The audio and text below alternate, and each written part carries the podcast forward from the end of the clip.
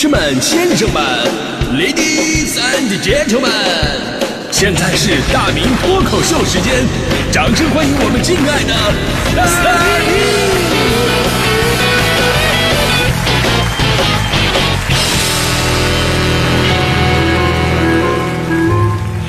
明！好，欢迎各位来到今天的大明脱口秀，我是大明啊，终于说到重点了啊！今天为什么说关于爱美这个话题呢？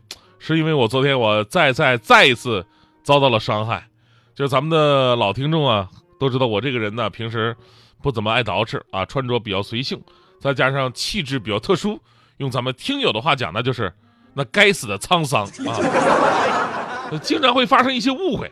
比方说，我曾经在这个北京交管局的门口被一个老太太上来搭讪，问我是不是收废品的 啊，在 CBD 国贸的楼里边等朋友。结果被人过来问我是圆通的还是顺丰的，他的快递在哪？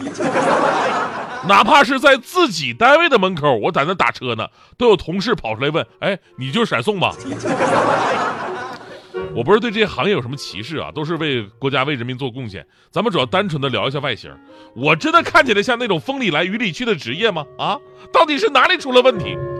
重点是回到昨天，又说回到昨天。昨天我去北京龙潭公园参加东城区新阶层联谊会妇女节的一个活动，结果到了公园门口，站那检票的阿姨非要我出示老年证，我说我没有啊，啊，她说了你没办呐，所以到底是哪里出了问题？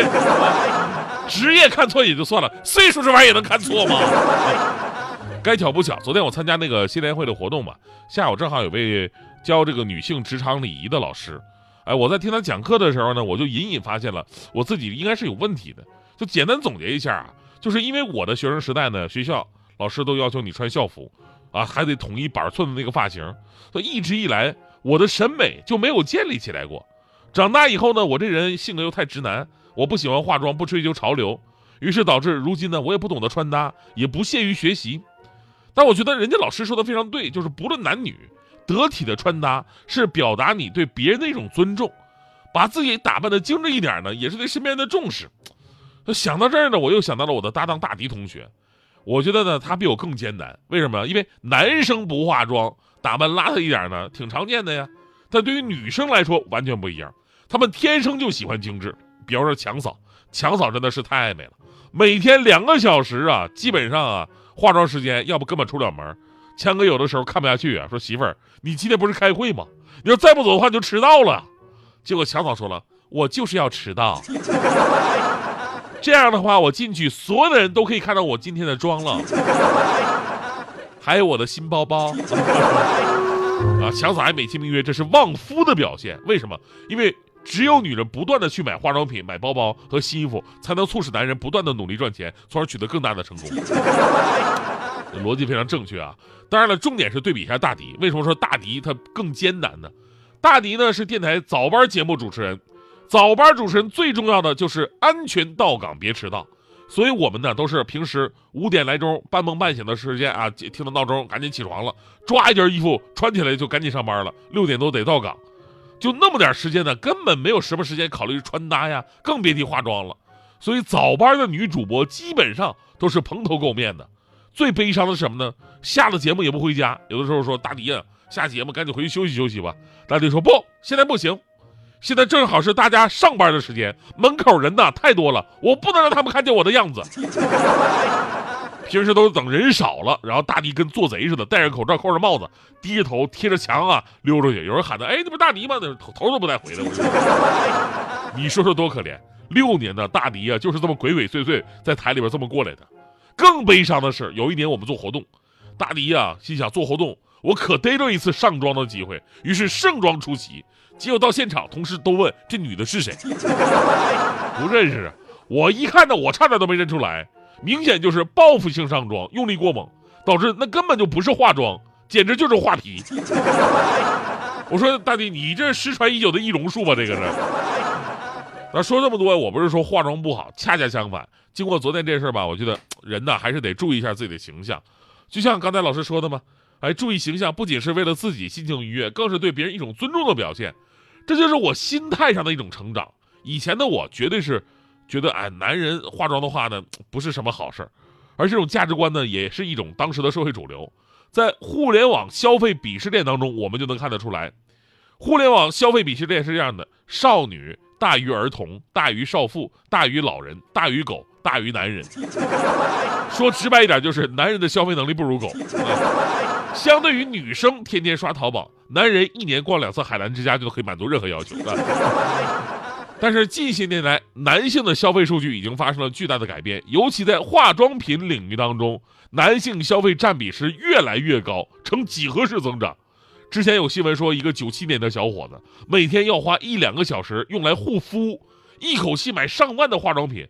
就对这样的话，我之我之前我真的接受不了。据说这个男生啊，化妆步骤啊非常的仔细紧密，已经让不少的女性网友都羞愧难当了。更狠的是，当时刚上大三的他。就已经开始用按摩仪去皱了。我记得当年我说这个新闻的时候，我充满了各种不屑。而此时此刻，我只想问问他，哪款按摩仪去皱效果比较好？你们看看我这样的还有希望吗啊！开个玩笑啊，不管是化不化妆，都不能走向极端。所以呢，我这种完全不关注的，跟那种啊天天只盯着自己脸的人啊，都是过于偏激的。所以在这次。老年卡事件之后，我要重新审视男人打扮这个事儿，把它当成一种正常的生活习惯。比方说，在英国呀，有百分之二十的男性是属于经常化妆的，其中有百分之一的人是每天都化妆，而这一数字呢，还在逐年的攀升。回到咱们中国也是一样，如今我们觉得男人化妆，啊，是不是代表这个时代的男性越来越缺少阳刚之气了呀？啊，以前的男人是不化妆啊，其实根本就不是。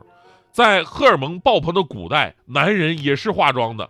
您可能想象不到，我国出土最早的梳妆盒，居然是给男士用的。啊，梳妆盒都是女的，但是我们中国出土最早的是男士用的，是来自两千年前的晋国时期的梳妆盒。魏晋南北朝时期的人啊，爱美程度丝毫不亚于女人，出门必定化妆。比方说曹操的儿子曹植就是一个典型的案例。据说有一次啊。曹植要见一个贵客，结果呢，贵客来了，他都没有出来。呃，问下人：“你们公子哪儿去了？”下人说了：“我们公子洗澡去了。”当然，洗澡没做完啊，洗完澡呢，公子还得铺个粉，然后呢，熏个香，化完妆之后才会出来。曹植，你不得不感叹啊！你以为他七步作诗是一个很有效率的男人，实际上化起妆来一样的墨迹啊。当然了，也有化妆失败的案例，比方说曹操的另外一个儿子曹丕，《三国志》里边有记载。曹丕啊，有一次把自己弄得很香啊，各种的香薰弄得很香，但我们知道太香吧，就变得呛了。最后呢，曹丕骑那个马都受不了了，直接一撂蹶子把他给摔下来，还在他的膝盖上咬了一口。我估计在世界历史上，膝盖被马咬了的人都找不出几个来。那这个事儿吧，最重要是给了我很多启发。如果说化妆靠手法，衣着靠穿搭。那么手法跟穿搭必须要经历过一段时间的培养才能提升，相对来说把自己弄香就显得简单很多了。你只要买一瓶高级香水就可以了吗？所以呢，昨天啊我就活动结束了，我赶紧去买了一瓶高级香水，我浑身上下一顿喷，我就凭我这身气息，再也不会有人认我，我认为我是应该拿老年卡的收废品的快递员了吧，对吧？然后呢，昨天晚上我就找强哥出来了，啊，我让强哥鉴别一下我这个气质有没有得到提升。强哥看到我，拥抱了我，然后就回家了。呃，说了这么多呀，整整一期脱口秀，我呢最终的目的啊，我就是想跟强嫂说一声，强嫂，这就是为什么你昨天会在强哥身上闻到陌生香水味的原因。你看我解释清楚了吗？至于我为什么要喷香奈儿 COCO 的，因为我以为它是可口可乐味的，你相信吗？